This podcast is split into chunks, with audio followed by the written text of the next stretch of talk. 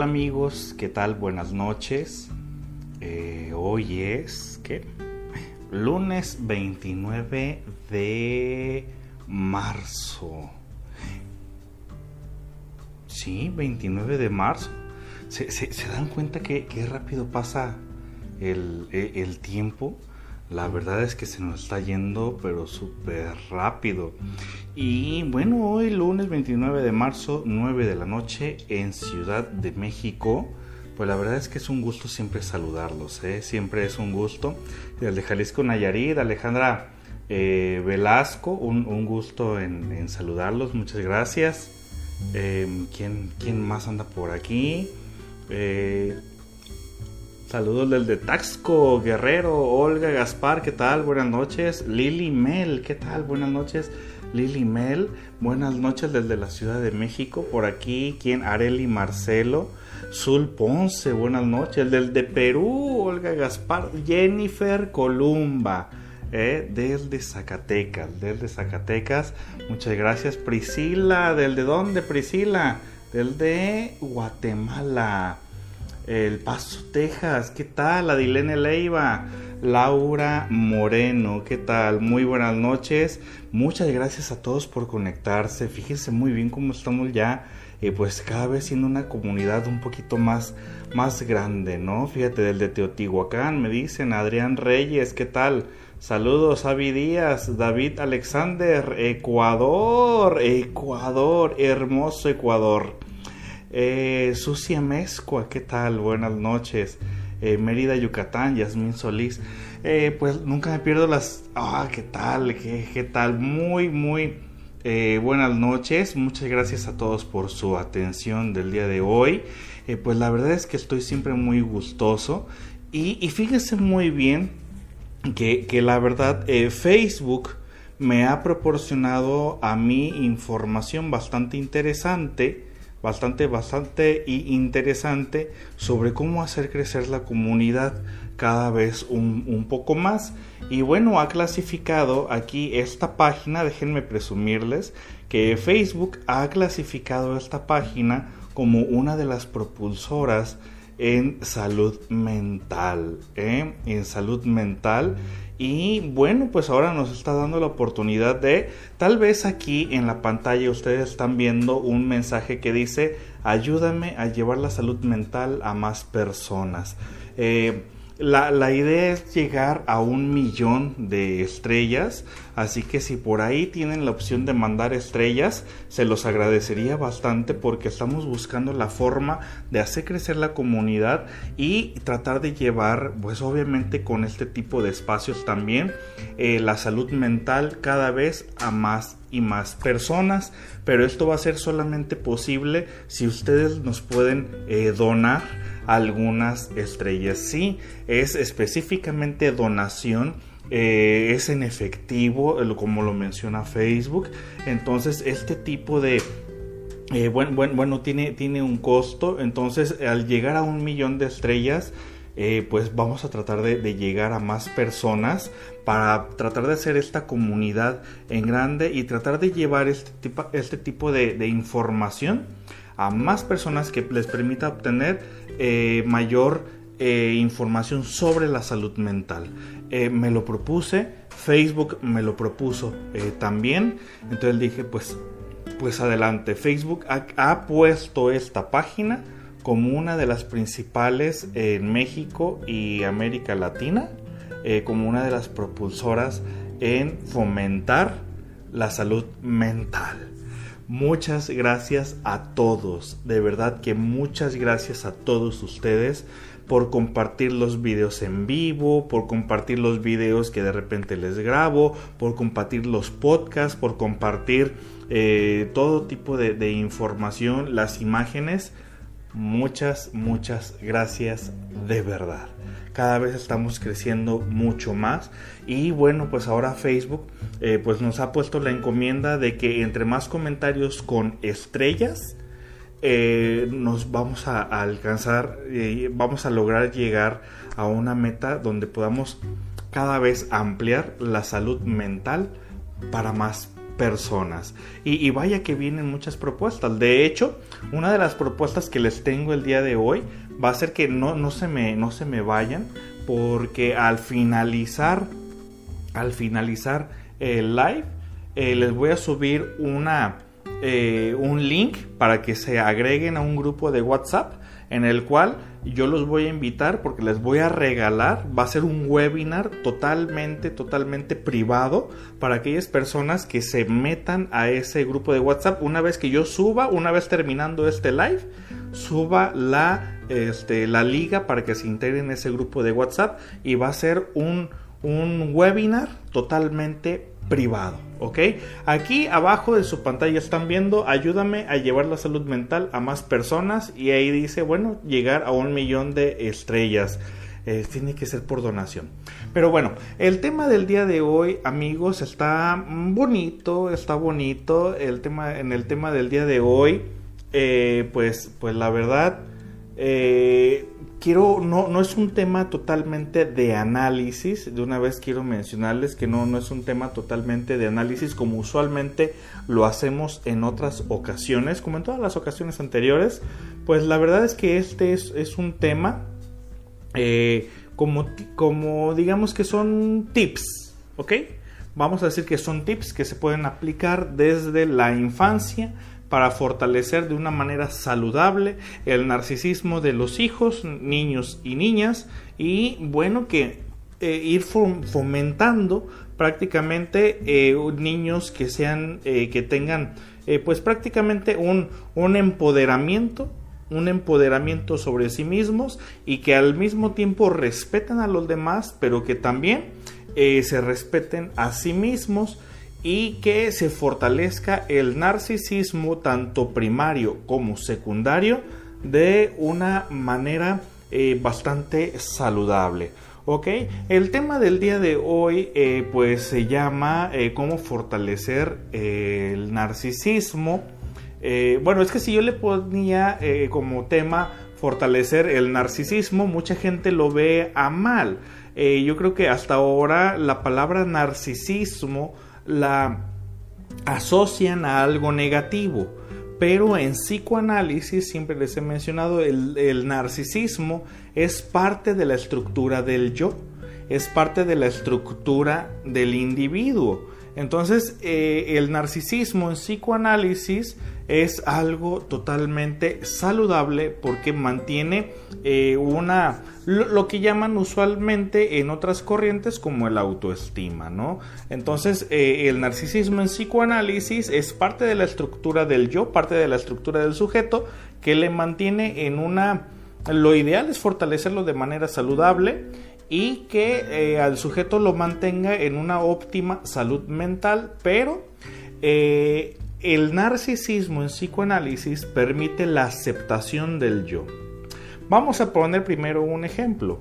Cuando yo estoy muy al pendiente de que los demás me aprueben, cuando yo estoy muy al pendiente de que sean los demás eh, que me digan si me veo bien, si me veo guapa, me veo guapo, eh, si estoy mucho al pendiente del qué dirán los demás, pues estamos viendo que no hay un narcisismo fortalecido el yo del sujeto se encuentra en otras personas, se encuentra en la validación de los padres, en la validación de los amigos, de la familia, los vecinos, en el famosísimo qué dirán. Bueno, e, entonces no hay un yo fortalecido. Y, todos sabemos muy bien que el famosísimo qué dirán, pues la verdad le hace mucho daño a la gente. Eh, cuando una persona eh, primero está esperando que sea su pareja quien le apruebe para tomar cualquier decisión, pues estamos viendo que el, yo de la, de, la persona se encuentra en la pareja. A veces eh, el, yo de una persona se encuentra en todos lados menos en sí mismo. ¿Y, ¿Y, cómo podemos hacer que una persona se fortalezca a sí mismo? Bueno, pues como decimos aquí, uno de los objetivos del psicoanálisis es hacer que el yo del sujeto vuelva al sujeto. Porque a veces el yo del sujeto está en todos lados, menos en el sujeto. Y ese es nuestro trabajo, regresarle el yo al sujeto. Pero ¿de qué manera lo hacemos? Les voy a poner un ejercicio, les voy a, les voy a comentar un, ejercicio a ustedes al finalizar el live, porque este live va a ser una forma de cómo fortalecer el narcisismo, tanto primario como secundario, de una manera bastante saludable y siempre haciendo ese énfasis. El yo se fortalece a través también del famosísimo narcisismo, pero el narcisismo en psicoanálisis, a diferencia de la psicología y la psiquiatría, en psicoanálisis no patologizamos al narcisismo. Eh, en psicología y psiquiatría el narcisismo se ve como una estructura perversa, como algo patológico, como algo indeseable. Pero en psicoanálisis no, en psicoanálisis se ve como parte de la estructura de la personalidad que le permite al sujeto tener lo que usualmente se le llama como un autoestima óptimo, saludable, que le genere satisfacción. ¿Ok? Bueno. Entonces vámonos desde el nacimiento del niño. ¿Ok? Vámonos desde el nacimiento, ah, perdón, vámonos del de el nacimiento de el sujeto, del cual es bastante interesante eh, identificar que eh, el niño cuando nace, eh, el niño cuando nace, lo primero que, que le permite, a, el primer trauma del ser humano, el primer trauma en el ser humano es nacer. Ese es el primer trauma del ser humano, nacer. Del de ahí ya estamos traumados. Estamos muy cómodamente en la barriga de nuestra madre y de un momento a otro nos dicen, ya tienes que salir, ya es el momento. Entonces sí que puja y que puja y que puja. Y, llega ese momento donde ya te encuentras de, salir de, de, una bolsa totalmente cómoda, de, una bolsa totalmente amigable y que todo lo hacen por ti, a salir ahora a un mundo peligroso donde eres una cosa totalmente frágil, eres una cosa totalmente sensible, vulnerable y que cualquier cosa externa nos puede generar bastante daño. Entonces, ¿qué, es lo que nos genera eh, un primer fortalecimiento del narcisismo? Eh, el e, e, el hecho de saber que estoy expuesto al frío, a que mis, que, mis sentidos están ahora sí que comienzan a, percibir, se ha activado también obviamente la percepción. E, entonces al activarse la, percepción, en este momento cuando se tiene los brazos de la madre, en este momento eh, reconocemos que mi existencia en el momento que mi madre me abraza, reconozco en ese momento que mi existencia es importante para alguien.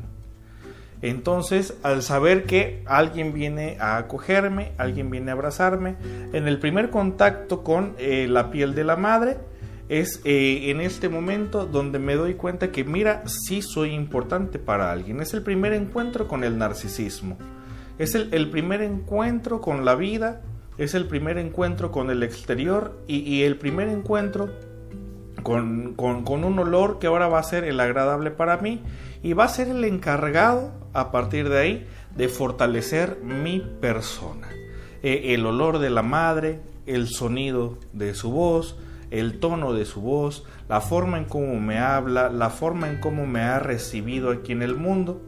Entonces el niño, cuando comienza a ser amamantado, el niño o la niña, cuando comienza a ser amamantado, comienza enamorándose del pecho, que es el primero en satisfacer la principal zona erógena eh, que está en la etapa oral, que es la boca. Es en ese momento cuando comienzo enamorándome del pecho, pero termino enamorándome de toda la madre, todo el objeto, el, objeto eh, fuente del placer. Entonces, en el momento que mi madre, hay un concepto que yo se los quiero compartir. Eh, desde la infancia hay un, primer concepto que se le conoce como la madre muerta. Esto ya lo he compartido con ustedes en ocasiones anteriores y lo quiero reafirmar el día de hoy. La, madre muerta en psicoanálisis hace mención a, a esa madre que eh, cuando de recién tiene a su hijo aquí en el seno materno y que en el momento del amamantamiento eh, es en ese momento cuando, cuando ese contacto no, no es solamente para que el niño sea alimentado, no, no es solamente para eso. E, es ese momento donde el niño reconoce también su existencia, reconoce su vulnerabilidad, reconoce a su yo, pero porque, porque otro lo está construyendo. Decía François Dolto que eh, nos convertimos en persona a través del contacto con las otras personas.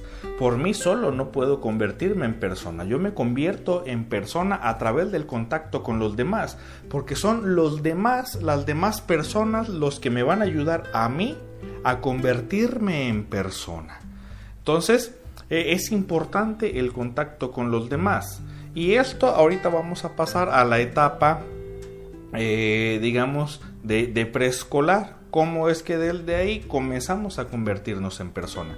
Pero primero, en, la etapa eh, de la primera infancia, eh, en la etapa totalmente vulnerable, es el momento cuando el niño y la madre, regresando al concepto de la madre muerta, es en ese momento donde la madre y el niño o la niña hacen un clic.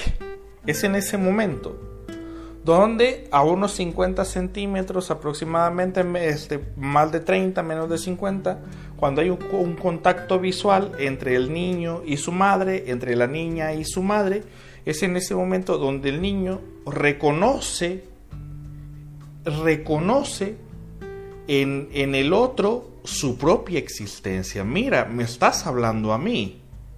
Mira, estás hablando conmigo. Mira, me estás reconociendo es en ese punto, es en ese punto donde el niño comienza a reconocer también su propia existencia y comienza eh, eh, en ese punto a saber que existe. Bueno, en el concepto de la madre muerta, la madre muerta en psicoanálisis, y ustedes lo pueden consultar, es aquella madre que eh, no hace contacto visual con su hijo, solamente deja caer el pecho, solamente deja que el niño se alimente y eh, además de ser ese un momento importante el amamantamiento, de ser un momento importante para el niño porque no es solamente el alimento, sino que me alimento y volteas a verme, me fortaleces de manera narcisista, eh, fortaleces mi yo y, además me nutres, es la, es la madre nutricia la que genera también esa satisfacción, e, e, es esa satisfacción de las necesidades fisiológicas, pero también las necesidades psíquicas. Bueno, cuando la madre no voltea a ver a su hijo, cuando la madre no eh, eh, está amamantando, pero no, no le dice, ay, mi niño tan hermoso, ay, mi niño tan hermoso, tan precioso, mira nada más qué, guapo saliste, qué hermosa saliste, y, que no te acaricio tus mejillas y que no te acaricio, eh, dijera Freud, el perverso, eh, el perverso polimorfo, eh, que siente placer independientemente de quién lo toque, siente placer y bueno, en ese momento que cuando el niño no está siendo narcisizado, narcisizado de esa forma, que mi niño tan hermoso, mira qué precioso saliste, etcétera, etcétera. Eh, es en ese momento donde eh, el niño, si no recibe eso, la madre solamente deja caer el pecho, solamente el niño se alimenta. Entonces el niño en el intento de tener un contacto amoroso con la madre termina siendo un momento tenso. O que la madre está solamente amamantando y, fíjate bien, y esto lo hacen muchas, muchas mujeres. Lo están amamantando y se tapan, se tapan y, ya no hay un contacto, ya, ya no hay un contacto visual para, para, el niño o la niña. al niño lo, lo, cubren y pierde contacto con la madre. Entonces es un niño que está comiendo a ciegas, está solamente sintiendo el placer en la boca solamente lo está satisfaciendo de manera sexual porque es la principal zona erógena según Freud.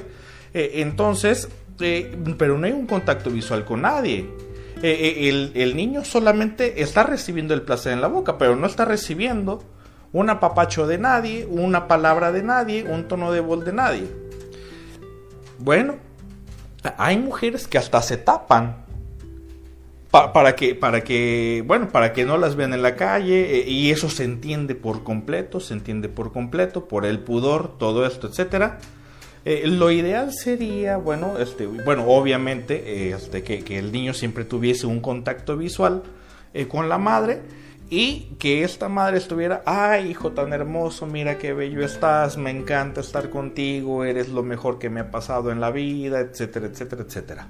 Bueno, eh, eh, el niño obviamente, ya, ya de ahí, eh, Melanie Klein lo mencionaría que sería el preedipo. en el preedipo, el niño comienza a enamorarse de, del pecho, pero termina enamorándose de toda la madre. Y bueno, una vez que se llega a, la etapa eh, anal, una vez que se llega a la etapa anal, la, etapa anal,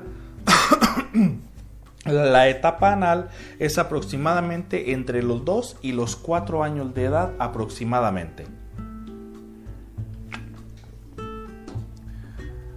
E, entre los 2 y los 4 años de edad aproximadamente, eh, que es donde viene el, el control de los esfínteres, donde el niño comienza a dejar paulatinamente el pañal, donde el niño comienza a, empoderarse sobre su propio cuerpo, cuando la niña comienza a, tener control sobre sí misma, primero sobre sí misma, eh, eh, aquel niño que se le comienza a dejar eh, pues la tarea pues de que tiene que ir al, al baño, donde es allá donde tiene que comenzar eh, pues la labor de, independizarse, de ser autónomo, perdón, de ser autónomo.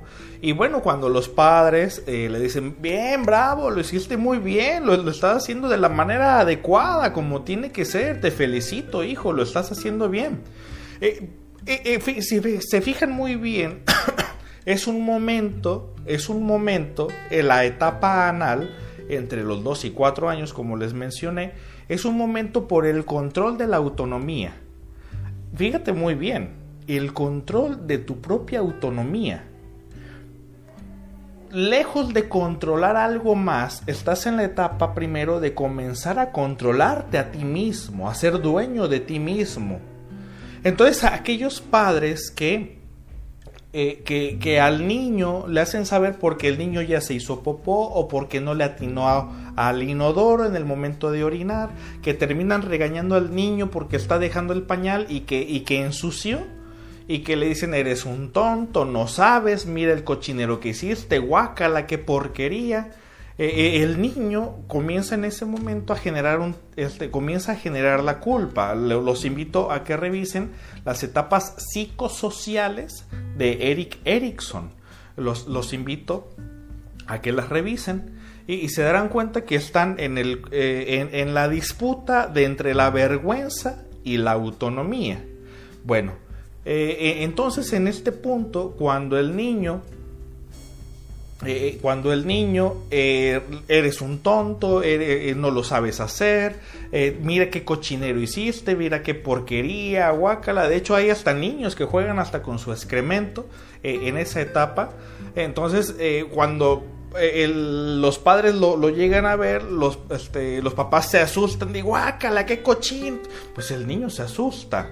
Entonces e, el niño comienza eh, a, generar una sensación, eh, digamos, de, eh, de, vergüenza, como, este, lo estaba mencionando.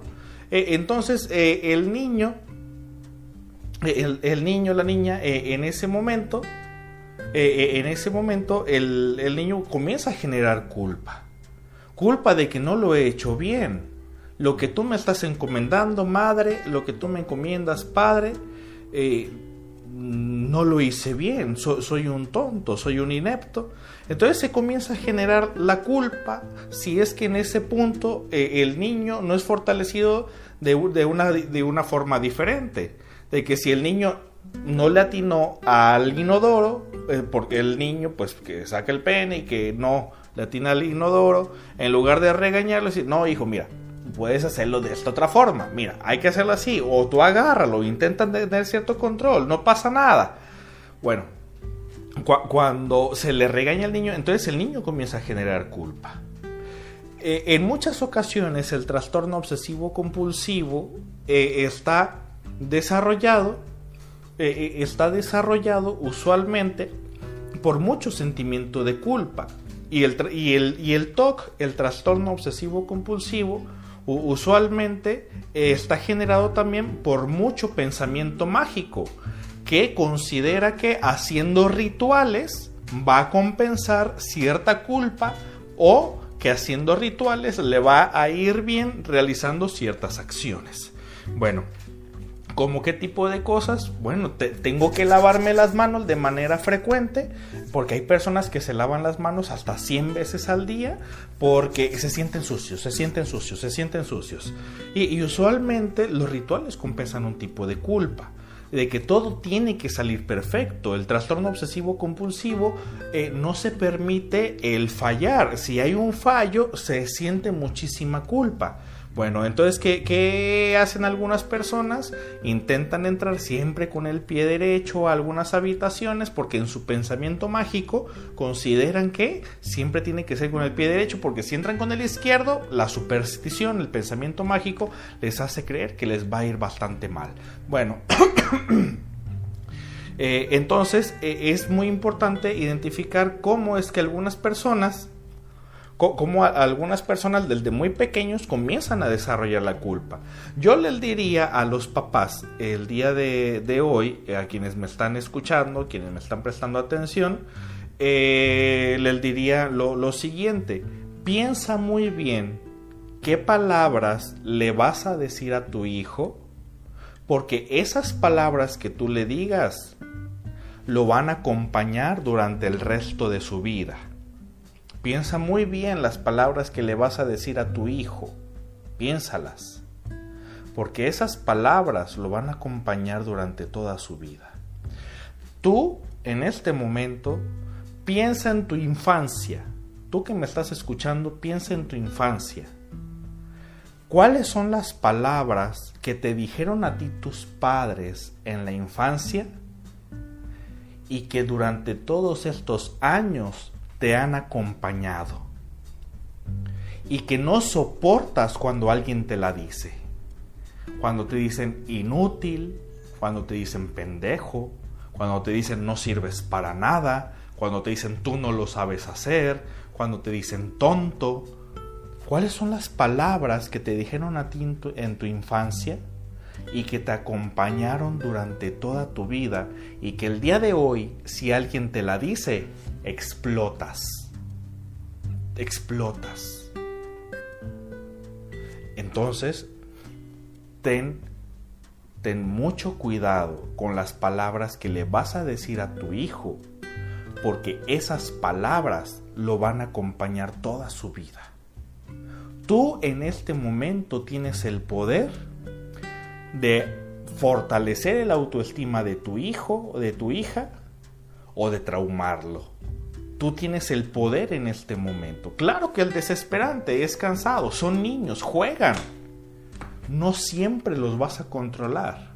Por eso hay métodos mediante el juego que les permiten a ellos aprender. Solamente hay que acercarse con las personas, hay que acercarse con las personas bueno, que se dedican a esta etapa de la infancia y que los dirigen. Yo siempre he mencionado que yo estoy totalmente a favor de la crianza respetuosa y amorosa. Siempre lo voy a estar. Es la mejor forma hasta ahora que yo he conocido de criar a un niño. Acérquense, busquen en internet, hay mucho material, búsquenlo, ¿ok? Mediante el juego. Bueno, una vez que, se lleve, que, que, el niño comienza a controlar los esfínteres, una vez que el niño comienza a controlar los esfínteres y que al niño le hemos hecho eh, saber, lo hiciste muy bien, hijo, o si el niño, eh, digamos, en una etapa de su vida, eh, el niño digamos pues obviamente pues se hizo pipí se hizo popó no alcanzó a llegar al retrete hacerle saber, hijo, no pasa nada, esto, esto que se ensució se limpia y no pasa nada, son objetos, es material, no pasa nada. Para la otra lo volvemos a intentar, no pasa nada, estamos aprendiendo, ¿ok hijo? Estamos aprendiendo, no pasa nada. Y intenta, cuando te vuelva a dar ganas de hacer pipí, simplemente háblame, te acompaño y mira, te enseño cómo es. Pero cuando tú sientas ganas, en ese momento tienes que avisarme para saber y los dos venirnos corriendo al baño. Entonces, eh, y, cuando el niño logre hacerlo, felicitarlo. Felicidades, hijo, lo hiciste bastante bien. ya de aquí en adelante, intenta hacerlo tú solo. Yo te voy a estar acompañando. Nada fortalece más el autoestima de un niño o una niña que saber que su papá o su mamá lo está acompañando en lo que está aprendiendo. Que lo está acompañando. Otra cosa es, otra cosa muy diferente es cuando el papá lo hace por él. Tú ándale, mira tú esto. Eh, eh, tú hacer tal cosa. Mm, no, una cosa es hacerlo por el niño y otra cosa es enseñarle al niño. Entonces, tu hijo lo, lo has hecho bastante bien. ¿Ok? No pasa nada, este, esto se ensució. No pasa nada. Cuando pasamos a la etapa del Edipo, que lo vamos a llamar la etapa psicosexual fálica, eh, la, etapa psicosexual fálica, si, si, se fijan en estas primeras dos etapas que yo ya le mencioné, que es la etapa psicosexual oral y la anal, y estamos hablando del de que nace hasta los cuatro años de edad. Entonces, eh, en ese momento, al niño eh, eh, hacia, este, hacia esos cuatro años, hablarle de esta forma al niño, eh, ya habremos fortalecido, uno, la confianza primero, fíjate bien, que estamos fortaleciendo primero, ¿eh? Lo primero que estamos fortaleciendo en estos primeros cuatro años de vida, estamos fortaleciendo, fíjate bien, ¿eh? Primero la confianza del niño. La confianza de un sujeto en una buena parte la fortalecemos en los primeros cuatro años de vida. La confianza de un sujeto porque es un sujeto que se empodera a sí mismo porque tú has nacido y te presto toda mi atención. Cuando nosotros nacemos, bueno, en todo ser humano, eh, lo mencionaría Freud, existe el narcisismo primario y el narcisismo secundario. Yo ya les he mencionado a ustedes qué es cada uno. El narcisismo primario es aquel donde yo soy importante porque existo. Entonces yo te amo a ti, hijo mío, hija mía. Yo te amo porque existes. Amo tu existencia. Amo tu persona. Amo tu ser amo tu simple existencia, eso, eso amo yo de ti, ¿ok? Entonces te reconozco y eres importante porque existes. Ese es el narcisismo primario. Soy importante porque existo. Por supuesto que sí. E, e, es por eso que cuando se habla bien de nosotros, inmediatamente volteamos a ver quién está hablando de nosotros porque a nosotros nos genera pues interés que fortalezca nuestro narcisismo cuando están hablando de nosotros. De hecho, por eso de repente subimos muchas selfies, ¿no? Porque estamos reforzando el narcisismo. Eh, eh, mírame, me estás admirando por mi cuerpo, por mi físico, por mi belleza, por mi esto, por tal cosa. Y, cuando tengo muchos likes, tengo muchos me corazón, tengo mucho esto, pues me estás reconociendo mi existencia y, y, mi, y mi existencia es importante. O sea, lo hacemos usualmente desde que nacemos hasta que nos morimos. Aquel que ha dejado de reforzar su narcisismo, pues prácticamente está muerto o prácticamente ha, enfermado de manera mental. Eh, eh, entonces, aquel que ya no le interesa, aquel que ya no le interesa reforzar para nada su narcisismo. O hay personas que, están muy seguros de sí mismo y no necesitan reforzarlo, simplemente ya están muy seguros de sí mismo. ¿Ok? Entre más una persona se obsesiona con estar subiendo selfies, eh, bueno, ahí es donde te das cuenta que, que la persona, primero nos preguntamos, ¿por qué necesita subir tantas selfies? ¿Por qué necesitas subir tanto? ¿Para qué?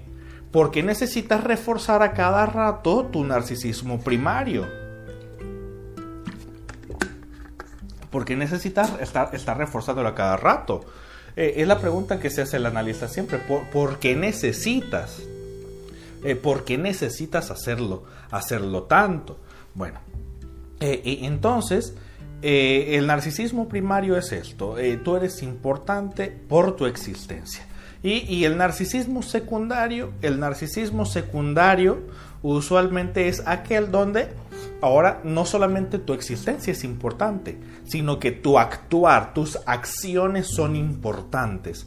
El niño que se sacó una estrellita en, este, en, el preescolar, le pusieron una estrellita en la frente porque se portó bien. ¡Ay, bravo! ¿Por qué? Porque ya aprendió a colorear sin salirse de la línea. ¡Ah, qué bien! Lo hiciste muy bien, hijo. O que yo hice, por ejemplo, mi hijo, mi hijo hace esculturas eh, esculturas y ¡ay, qué bonitas te quedaron, hijo, tus esculturas con tu plastilina! ¿Verdad que sí? Está muy padre, qué bueno. O sea, las, las cosas que tú haces eh, son importantes. Entonces estamos fortaleciendo aquí tanto el actuar, eh, estamos, estamos fortaleciendo tanto el, la existencia y el actuar del sujeto. Eres importante porque existes y las acciones que haces son importantes. E, entonces, desde ahí estamos fortaleciendo el narcisismo primario, el narcisismo secundario. Por supuesto que lo que estamos viendo aquí nosotros es que eh, si uno dice, ay, pues está fortaleciendo el narcisismo, pues por supuesto, eh, todos, bueno, lo ideal, lo ideal es que la persona al amarse a sí misma, al amarse a sí misma, por supuesto que tenga e, esa oportunidad de reconocerse y primero se ama a sí misma. Porque los demás, papá y mamá, aquí le han fortalecido el narcisismo. Entonces, estamos fortaleciendo en los primeros cuatro años de vida la confianza del sujeto. Si no fortalecemos esta parte, posteriormente no podemos seguir fortaleciendo el narcisismo. Porque lo primero en un sujeto que apenas se está mostrando eh, sus propias habilidades que tiene hacia el mundo, hacia el mundo, pues las va a demostrar usualmente con la confianza que tenga en sí mismo. Entonces tenemos que fortalecer primero la confianza del sujeto en sí mismo. Fortaleciendo la confianza, fortalecemos la persona, fortalecemos el yo yo puedo, yo soy, yo, yo hago tal cosa, yo tengo el poder, yo puedo hacerlo, yo, yo, yo quiero, lo intento, yo, yo, yo. ¿Ok? Es una persona funcional que, que fortalecí tu persona, aquí estoy yo, y fortalecí tu actuar, aquí estoy yo y lo voy a intentar. Ahora, muchas personas dirán, ay, se va a ser narcisista si lo ven del lado patológica patológico, perdón, eh, si lo ven desde el lado patológico, bueno, pues usualmente, como lo estamos viendo desde el lado patológico, no estamos acostumbrados a ver personas que se quieran a sí mismas. Es pues por eso que el día que conocemos a un sujeto que se ama mucho, inmediatamente lo atacamos diciéndole egoísta de una forma eh, denostativa. Eh, lo intentamos denostar porque es alguien que, este, que se siente más que yo. Eh, no, no es que se sienta más que yo, es que tú te sientes mucho menos que él. Y lo ideal es que todos nos sintamos mucho, todos nos sintamos importantes. Es por eso que si fortalecemos esta parte, no habría tanta persona insegura, tanta persona tímida. O sea, estamos fortaleciendo la confianza en sí mismo del sujeto. Una vez que pasamos a la etapa fálica, una vez que, que pasamos a la etapa fálica, que será entre los 4 y 6 años, que estamos hablando del famosísimo complejo del Edipo.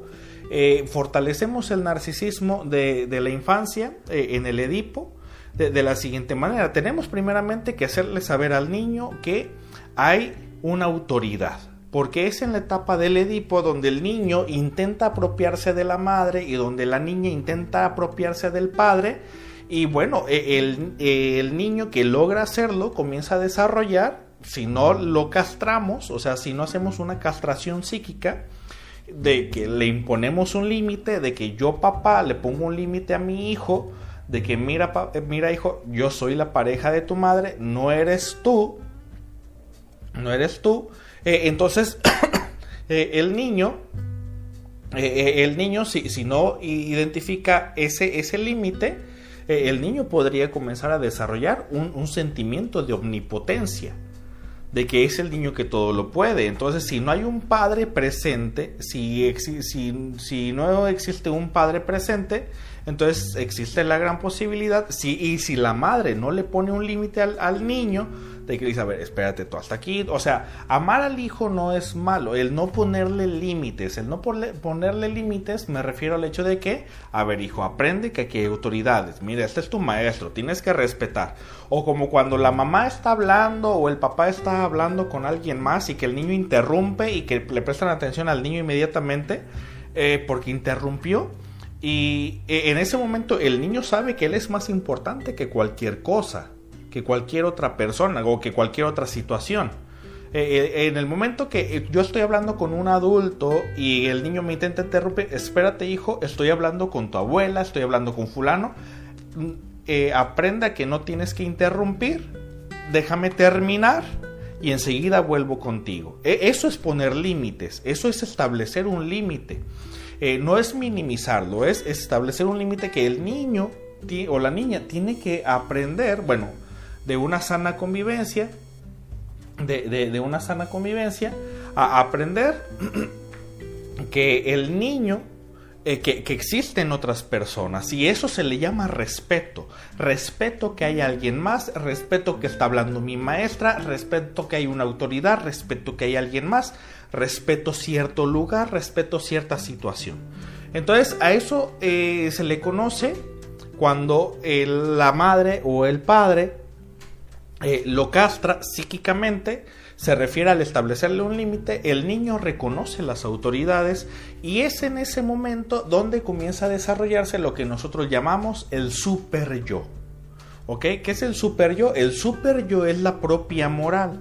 Eh, es, la moral interna, donde nosotros poco a poco vamos a ir identificando que para lo que para nosotros, lo que para nosotros es lo bueno y lo malo, lo que se tiene que hacer y lo que no, las cosas eh, que se permiten, las cosas que no se permiten, eh, lo que se tiene que hacer, lo que no. Es decir, ahora que como, como padres comenzamos aquí a, mm, a, a introyectar nuestros valores en el hijo. Es en esa parte donde vamos a comenzar a introyectar ahora sí todo lo que queramos, nuestros valores en el niño. Ahora que si nosotros pasamos ahora de la etapa eh, fálica, pasamos ahora a la etapa de latencia, que es entre los 6 y los 11 años aproximadamente. En esta etapa eh, el niño comienza a imitar, yo niño, comienzo a imitar el comportamiento de mi padre, bueno, porque ya me castró psíquicamente y ya me enseñó que yo no soy la pareja de mi madre, entonces eh, es en este punto donde yo, bueno, si no puedo tener a mi madre, ¿qué es lo que tengo que hacer? Tengo que comenzar a imitar el comportamiento de mi padre para posteriormente buscar a una que se parezca a mi madre. O yo niña, yo, yo niña, en la etapa de los 6 a los 11 años aproximadamente, eh, ya mi madre me dijo, me hizo saber que ella es la pareja de mi padre. Eh, entonces, ¿qué es lo que hago? Entonces ahora yo niña comienzo a imitar el comportamiento de mi madre, tanto las cosas positivas como negativas, porque asocio que con ese comportamiento mi madre eh, sedució a mi padre, entonces yo necesito un comportamiento como el de mi madre para yo poder tener un hombre que se parezca a mi padre. Bueno, entonces eh, eh, en esa etapa entre los seis, bueno, estamos hablando del de que nace ahora hasta los 11 años, lo importante y una gran forma de hacer que el niño fortalezca su, siga fortaleciendo su narcisismo es mediante el juego es mediante el juego. El juego, eh, el juego como tal, eh, eh, el juego como tal es la terapia del niño. El juego como tal es la, es la terapia del niño. Un niño que está jugando se está terapiando. De, cualquier trauma que, que, haya vivido, si el niño está jugando, el niño eh, eh, el niño se está volviendo totalmente funcional. Si el niño sigue jugando, el niño tiene que continuar jugando. E, el juego permite desarrollar tanto la percepción del niño, tanto permite que, desarrolle muchísimas formas de ver el mundo, resuelve problemas mediante el juego. Entonces el niño tiene que estar jugando. Y, estamos hablando que eh, existen tres características principales que tienen que estar cubiertas, eh, que estar cubiertas eh, en el niño, en, la etapa de la infancia, que, que son las siguientes. el niño tiene que estar, uno, jugar. Tiene que estar jugando. Tiene que estar jugando. Dos, recibir afecto. Y tres, ser aceptado. Si el niño tiene cubiertas esas tres áreas, tienes un niño mentalmente sano. Jugar, recibir afecto y ser aceptado. Entonces, si, el niño tiene cubiertas estas áreas, tienes un niño mentalmente sano. Mentalmente sano. Es una falacia, es una falacia eso de que al niño le tienes que forjar carácter mediante los golpes. Es una falacia total. a, un niño lo único que haces mediante los golpes es hacerle saber que una persona que no entiende se le pega Tú porque eres un pendejo te voy a pegar. Porque no entiendes, no. Tú entiendes, papá, que aquel es un niño y tiene y el niño aprende como niño, no como un adulto. Eh, eh, el niño aprende como niño. No va a aprender como adulto. El problema de los adultos, el problema de muchos padres, es que los niños quieren que los niños se comporten como los adultos que no son. Y los niños son niños, no son adultos. Entonces se le tiene que tratar como a un niño. El niño lo que desea por sus padres, por lo que desea por su familia, es ser visto. Pero ser visto como niño Quiere que lo veas desde su infancia. Necesita ser visto como niño. Es por eso que a cada rato te está interrumpiendo. Mira papá, mira mamá, papá, papá, papá, papá, mamá, mamá, mamá, mamá. A cada rato te estoy interrumpiendo. ¿Por qué? Porque quiero que voltees a verme, quiero que voltees a ver lo que estoy haciendo, quiero que voltees a ver el juego, quiero que veas eh, este video que te estoy compartiendo. Entonces, eh, el niño busca ser visto busca ser visto, pero, pero ser visto como niño. El niño no busca ser visto como adulto. El niño busca ser visto como niño y que lo vean como niño y jugar como niño.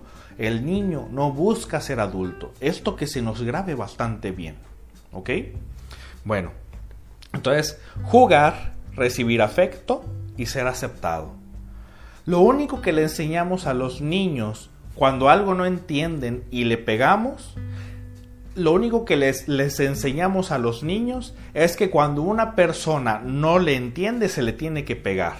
Luego nosotros después nos estamos quejando de la cultura de la violencia, porque nosotros estamos violentando. Te enseño mediante la violencia. Entonces, no nos quejemos después de esas personas violentas en la etapa adulta. No nos quejemos de eso, porque del de niño desde niño le estamos enseñando que si alguien no entiende hay que pegarle. Eso es lo que le estamos enseñando al niño. No, tengo que buscar métodos para enseñarte, porque esa es mi labor como padre o como madre. Esa es mi labor, enseñarte desde lo que tú puedes aprender.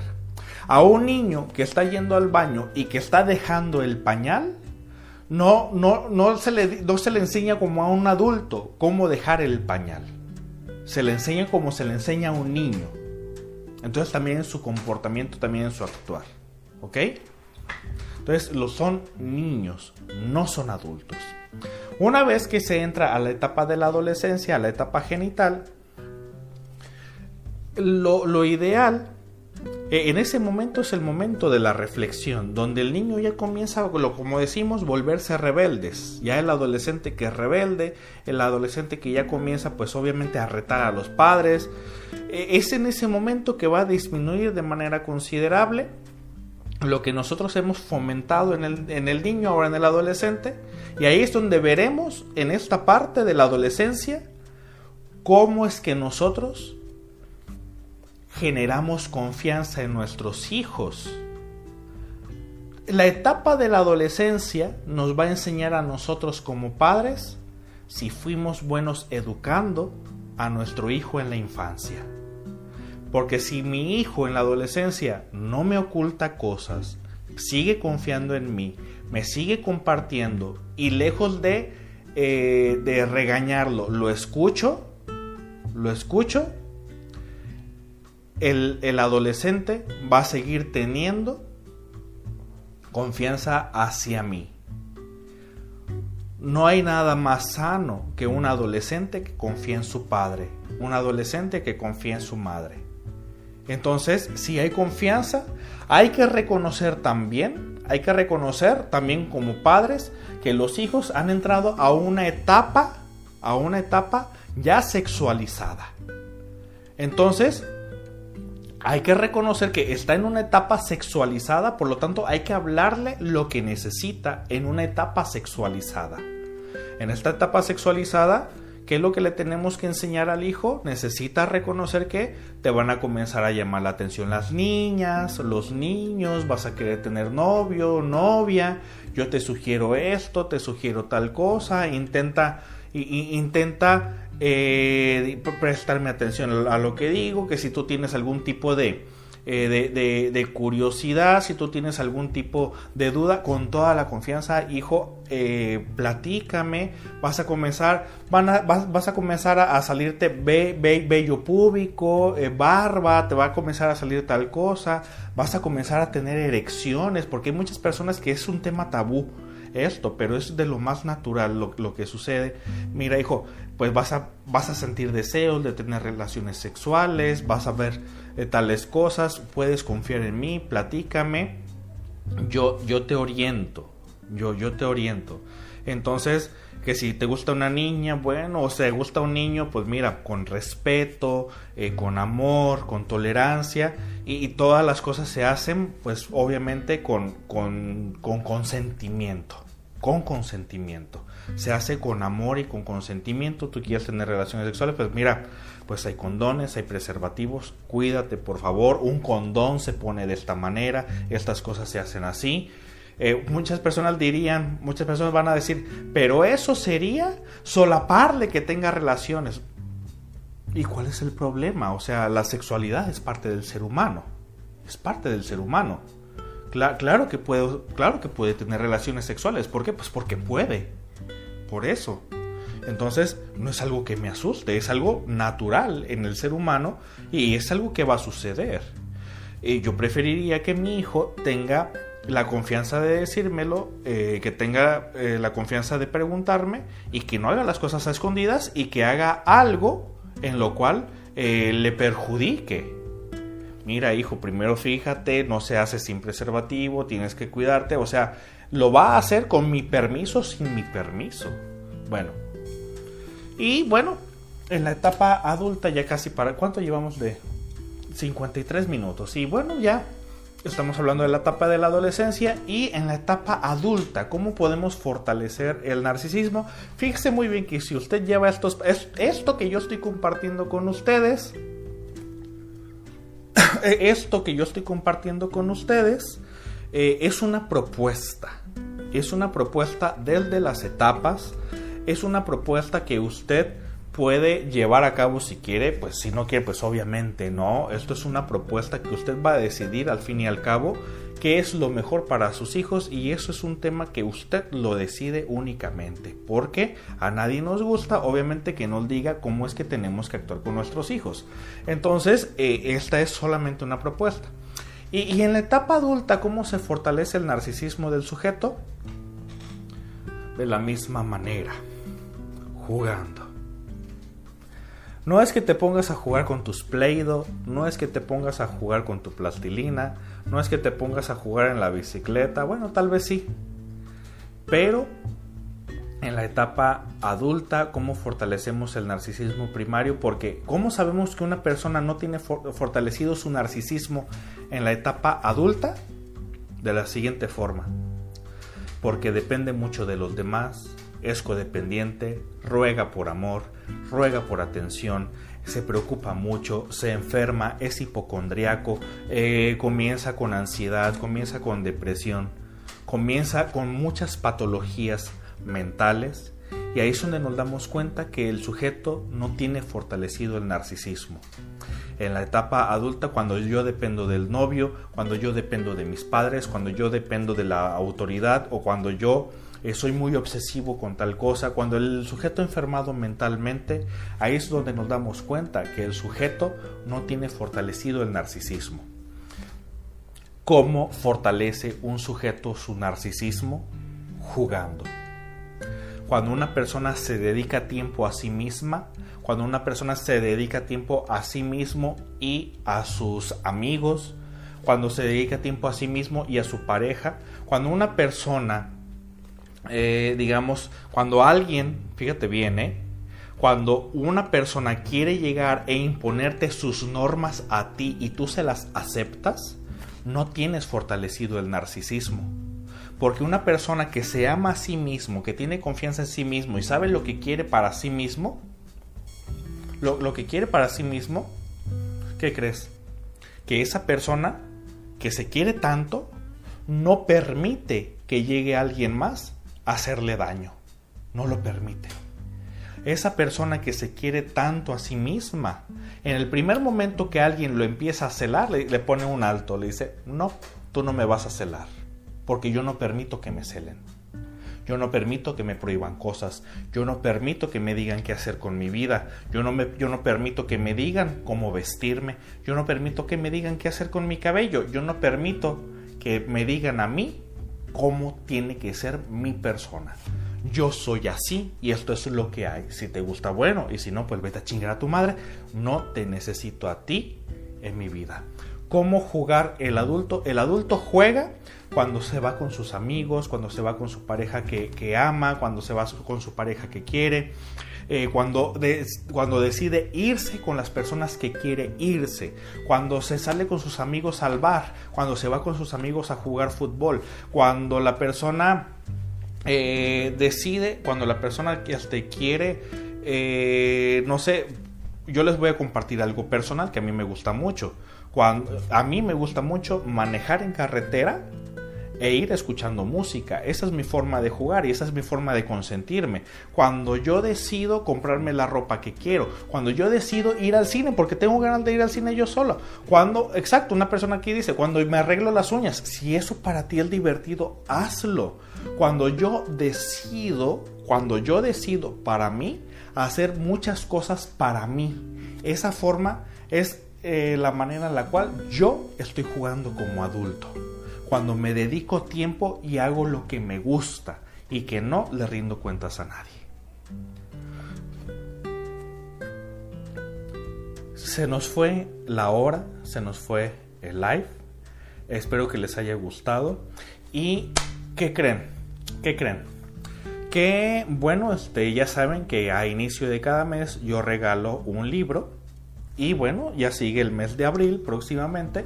Y el día jueves, primero de abril, voy a eh, regalar pues un libro, ¿ok? Un libro. A mí me gusta regalar libros. Entonces el, primer día de cada mes yo hablo de, este, yo, yo regalo un libro. Entonces, eh, ¿cómo va a ser la dinámica ahora? La dinámica antes, eh, ya van dos libros que regalo.